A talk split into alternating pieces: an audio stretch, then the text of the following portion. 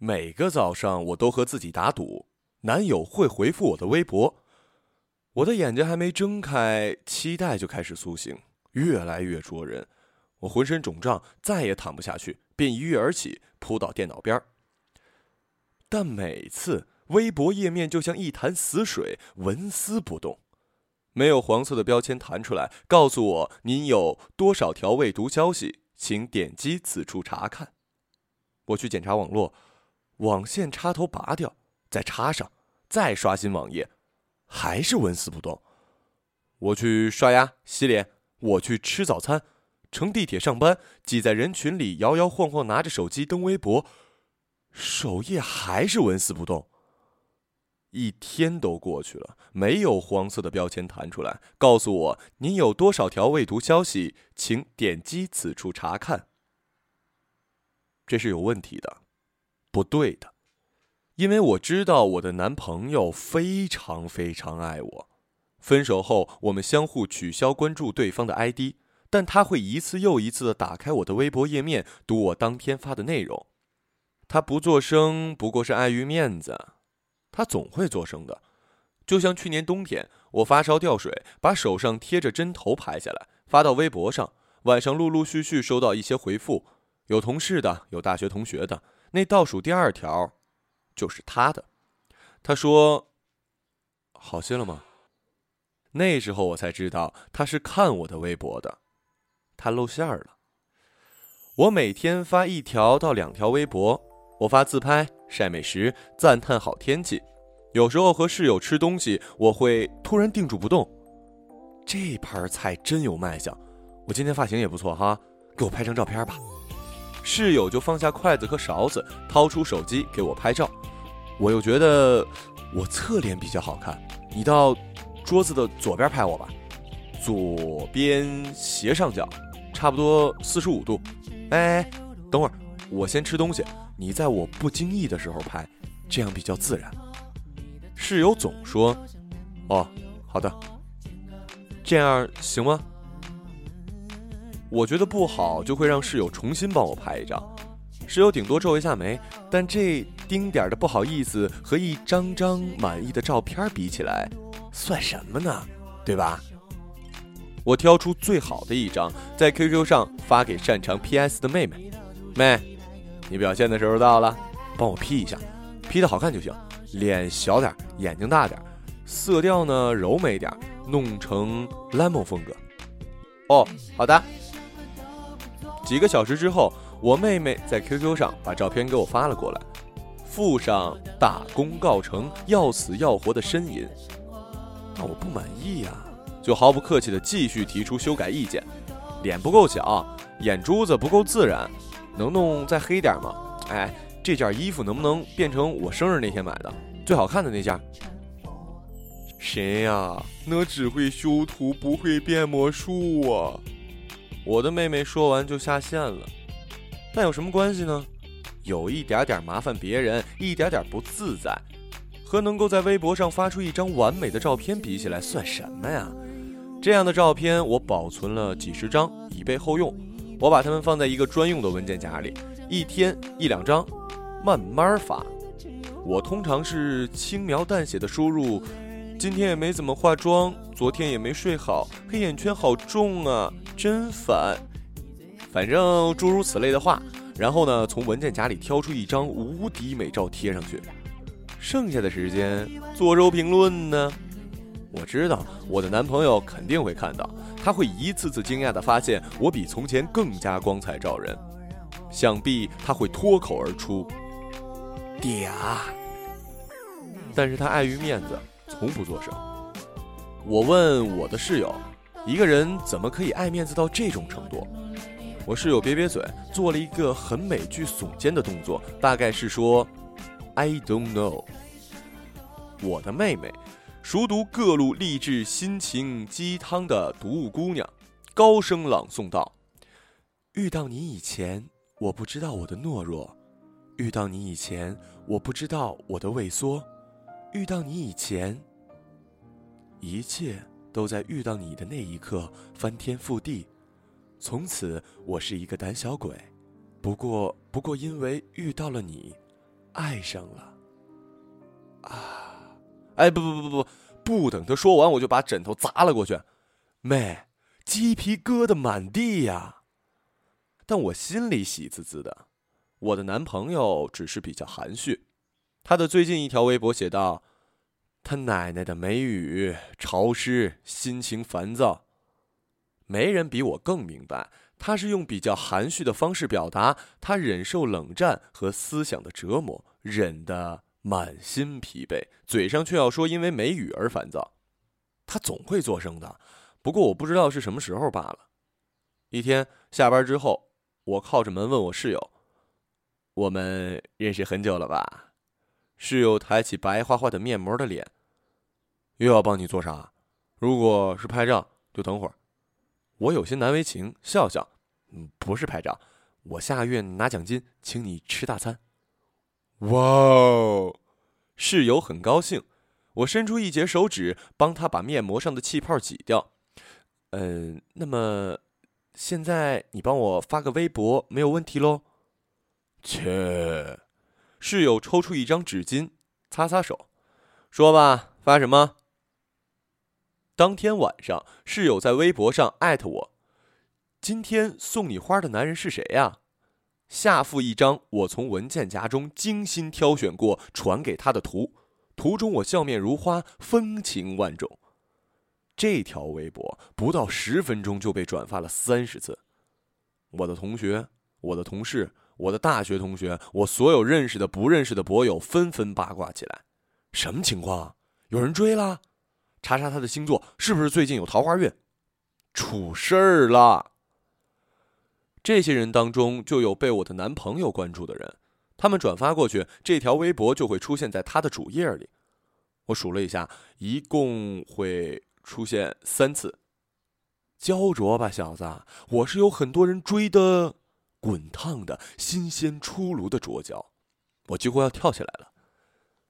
但当我第二天醒来，新的苦恼冒出来了。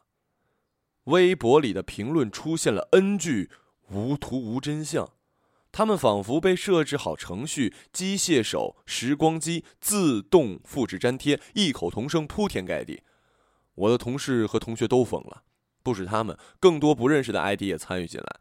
那些形形色色的四方头像，像一张张盲目大张的口，形状一致，嚷着要看我收到花的照片好像这和他们半毛钱关系也没有吧？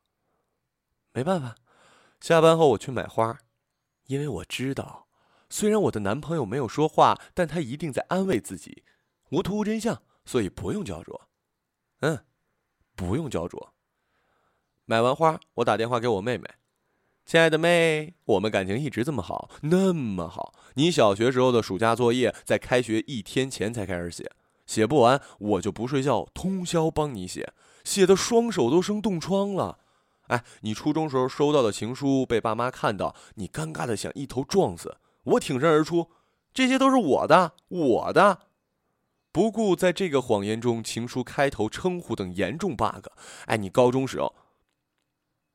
半个小时后，我妹妹瘦小的身躯扛着巨重的单反相机，在寒风中各种摇摆蹲跳。一个小时内给我拍了几百张捧花照片，正面、侧面，看镜头的、不看镜头的，走路的、站立的、静的、动的，应有尽有。翻着相机里的照片我泪眼朦胧。妹，你对我真好，你放心，姐姐幸福了一定忘不了你的功劳。我妹叹口气，你开心就好。本是个感人肺腑的一天。空气中到处皆大欢喜的气息，鸟兽奔走相告，他就要作声了，他就要作声了。不料，我猜中了开头，猜不中这结尾。在我花了两个半小时挑好一张照片传给妹妹，等待妹妹 P.S. 的过程中，又手贱的刷了几次男朋友的微博。我想，小子马上就有好戏了。再等几分钟吧，你就哭吧。在我刷新大概第十下，男友页面突然冒出一条新的内容。他说：“吃的好饱，嘻嘻。”附的图是一大桌子菜。我的心沉下去，轰的一下，开始耳鸣。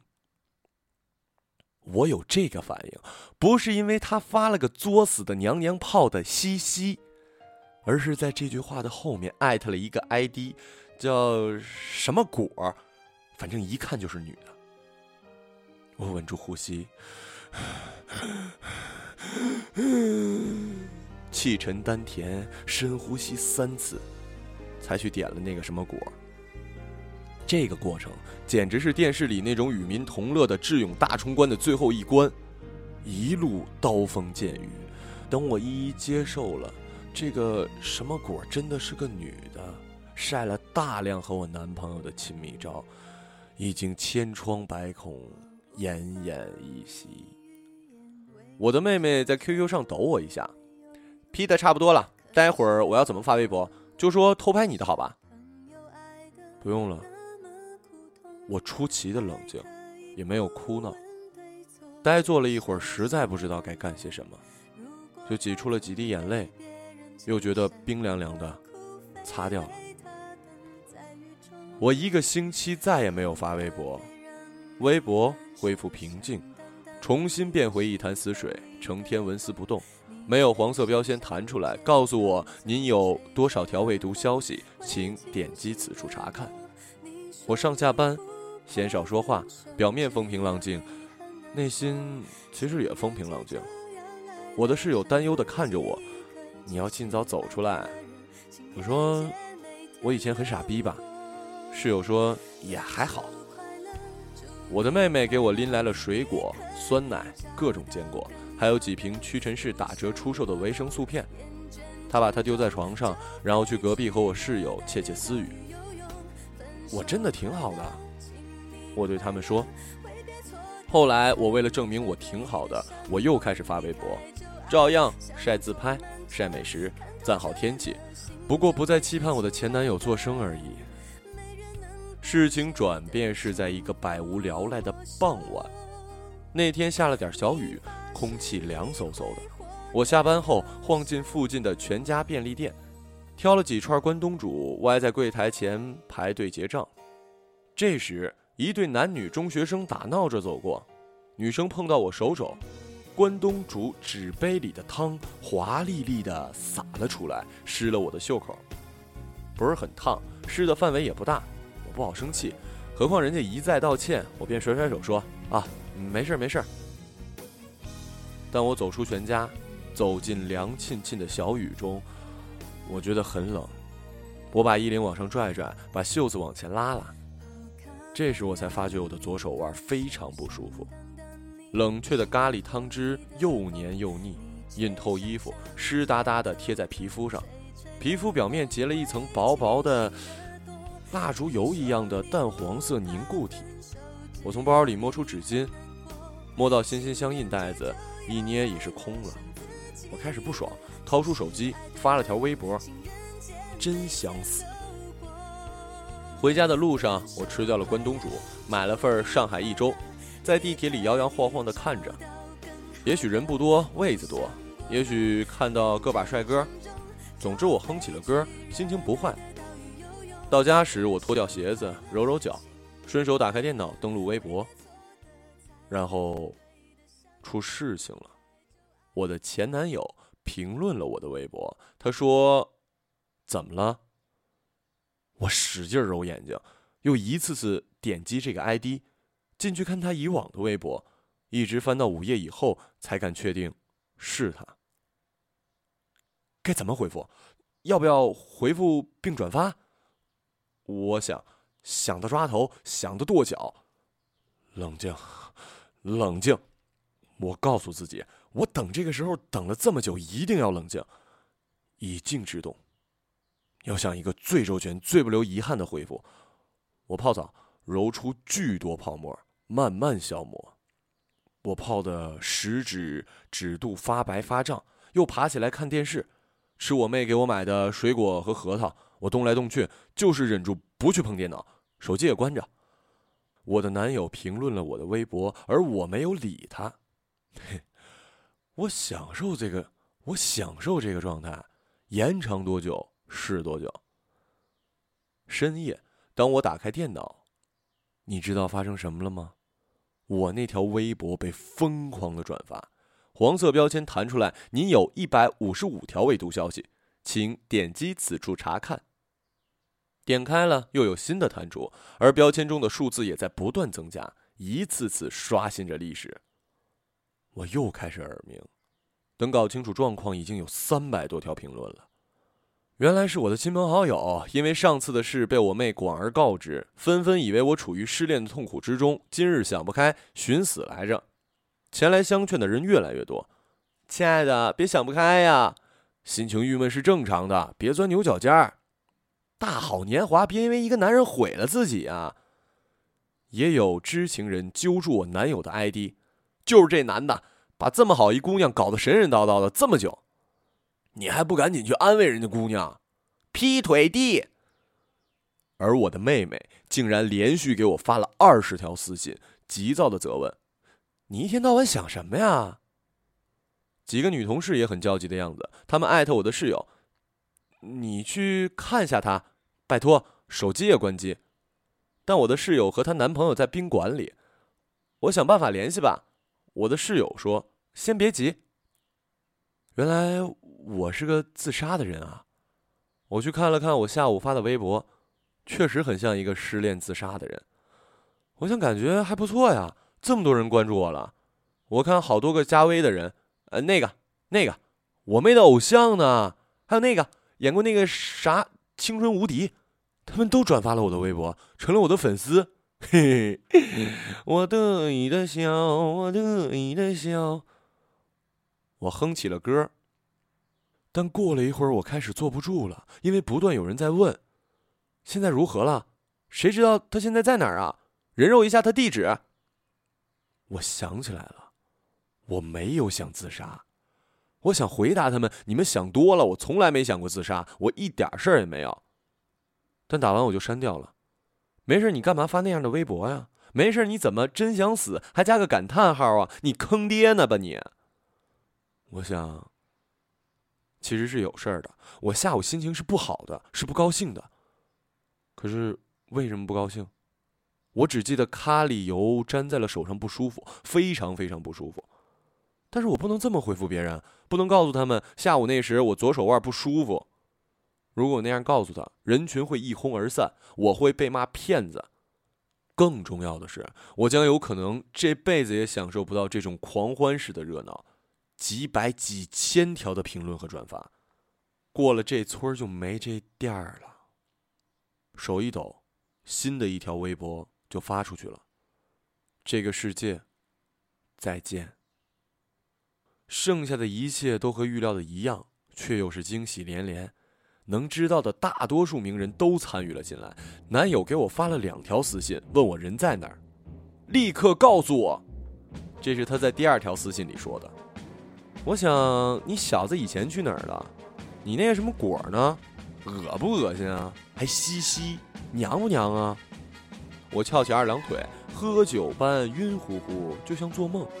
眨眼功夫，粉丝就多了上千个，包括微博女王姚晨、微博王子蔡康永，还有什么虾兵蟹将、作业博、不加博。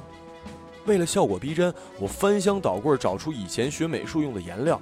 把红色涂在手腕上，拍下来发到微博里，可不就像割过腕的吗？这是属于你的盛世狂欢，我对自己说：“爽吧你！”接下来的评论栏就像在举行一个追悼会，所有人都在拼命从我以前的微博中挖掘真善美。一个天仙的姑娘，怎么可以就这么没了呢？善良的孩子，希望你没事儿。甚至我某年某月发了一个八十五度的小面包照片，也被用来歌颂我淳朴单纯的美德。而我的老板，一个注册了微博从来不会用的菜鸟，也笨拙地发了好几条追忆我的好。做事非常严谨，为人乐观可爱，我们所有同事都非常爱他。正当我感动的泪眼婆娑，门被啪啪啪的敲打。我无暇他顾，新的消息浮上来，我的大学室友在回忆我在校期间多么关爱姐妹，大冬天挨个为大家打开水。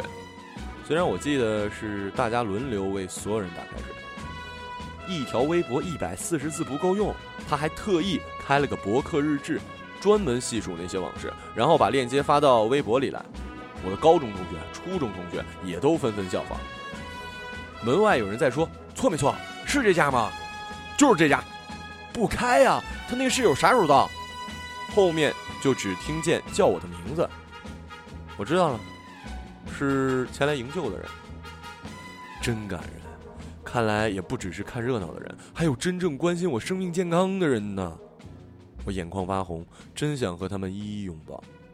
我再也坐不住了，几乎是连滚带爬的扑向门把手。但当我伸手的刹那，我看清楚了手腕上的血痕已经脱落了一部分，假的刺眼。我开始想起来，我根本就没自杀，我只是手上淋了咖喱汤，非常非常不舒服。微博评论里铺天盖地的救到了没啊？现场的人给个消息吧，急死人了！门外出现大力撞击的声音，接着是一伙人，一二三，呼！一二三，呼！我已经听到我妹的哭声了，门锁在晃动，也许下一秒就被撞开。他们会看到安然无恙的我站在这里，桌上放着画图时的红色颜料，我觉得非常恐怖。微博继续热闹着，所有人都疯了，全世界都像认识我很久很久，清楚我的一发一毫，给我列优点清单。我成了一个宇宙无敌的好人，而且有着只应天上有的绝世美貌。